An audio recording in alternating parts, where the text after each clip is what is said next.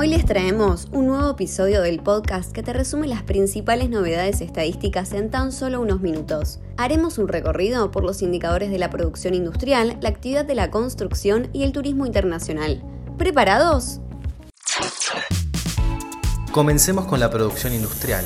En diciembre de 2022, el índice general exhibió una caída del 2,7% con respecto a igual mes del 2021. Se trata de la mayor contracción observada en los últimos 24 meses. En cambio, el acumulado anual presentó un incremento del 4,3% en comparación a igual periodo de 2021. 11 de las 16 divisiones de la industria manufacturera presentaron caídas interanuales en diciembre. En orden a su incidencia en el nivel general, se registraron disminuciones de 15,8% muebles y colchones y otras industrias manufactureras, 3,8% en sustancias y productos químicos y 1,6% en alimentos y bebidas. Por otro lado, observamos incrementos en refinación del petróleo, coque y combustible nuclear, industrias metálicas básicas, maquinaria y equipo, productos de metal y productos de tabaco. Pero concentrémonos en el sector de alimentos y bebidas. ¿Qué producto mostró la mayor caída interanual? Veamos. El vino, con una baja de 26,8%, mientras que en la otra punta, el azúcar, los productos de confitería y chocolate mostraron un incremento interanual de 20,8%.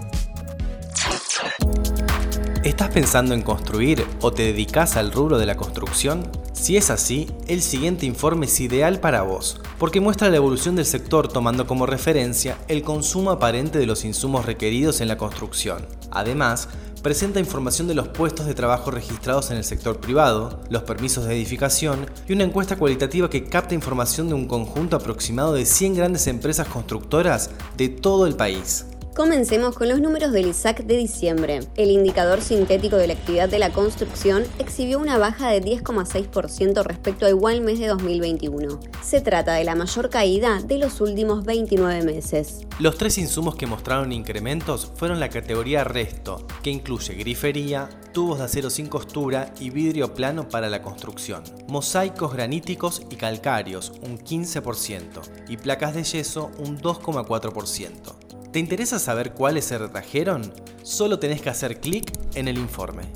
Por otro lado, el acumulado de 2022 presentó una suba de 3,5% en comparación con 2021. Pero a ver, si nos enfocamos en la variación acumulada del año de cada uno de los insumos, veremos que 11 categorías mostraron crecimiento y solo dos registraron bajas. Ladrillos huecos, que disminuyó 6,9%, y pinturas para la construcción, 4,6%. Repasemos qué opinaron las empresas constructoras sobre el nivel de actividad esperado para los primeros meses de 2023 en general mostraron expectativas favorables. Veamos.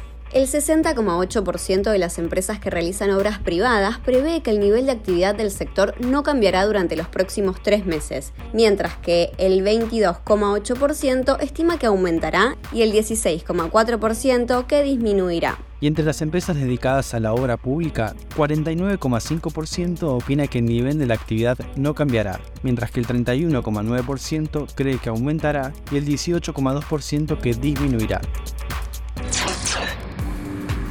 Llegó el momento de tomarnos un vuelo directo a la encuesta de turismo internacional, relevamiento que nos permite conocer la actividad turística de nuestro país y que presenta información sobre todas las vías de ingreso y egreso de nuestras fronteras, tanto la aérea como la fluvial y la terrestre. Además, incluye las estimaciones de visitantes, turistas, excursionistas y viajes turísticos. ¿Qué sabemos de diciembre, Agus? Ingresaron al país un total de 900.100 visitantes no residentes y hubo mayor cantidad de excursionistas que de turistas. ¿Cuántos?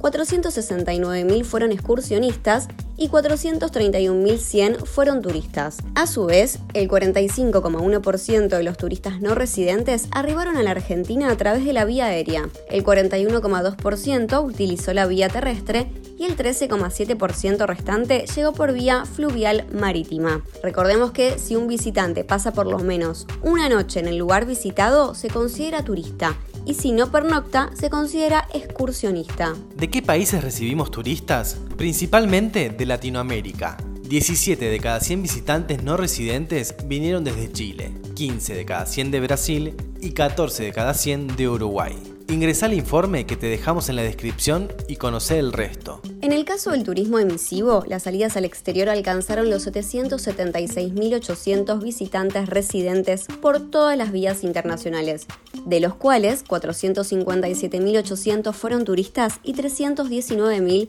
fueron excursionistas. A diferencia de turismo receptivo, los residentes salieron de nuestro país en primer lugar por vía terrestre, un 47,3%, mientras que el 37,1% decidió hacerlo por vía aérea y el 15,6% a través de la vía fluvial. ¿Y cuáles fueron los principales destinos? Coinciden con los países elegidos por quienes nos visitan, pero cambia el orden. Casi 22 de cada 100 turistas residentes fueron a Uruguay, casi 19 de cada 100 viajó a Brasil y 18 de cada 100 optó por Chile. Hey, antes de irnos, repasemos sintéticamente los salarios de diciembre. El índice general se incrementó 5,3% mensual, con subas del 4,5% en el sector privado registrado, de 9,2% en el sector público y de 0,5% en el sector privado no registrado. En 2022, el índice de salarios total acumuló un alza del 90,4% interanual. Ahora sí, llegamos al final de este episodio. Ya sabéis lo más importante de la semana con información basada en evidencia. Y si tenés consultas sobre algún tema en particular, como siempre te recordamos, nos podés contactar por nuestras redes o por teléfono al 11 32 06 70 10. Datos INDEC.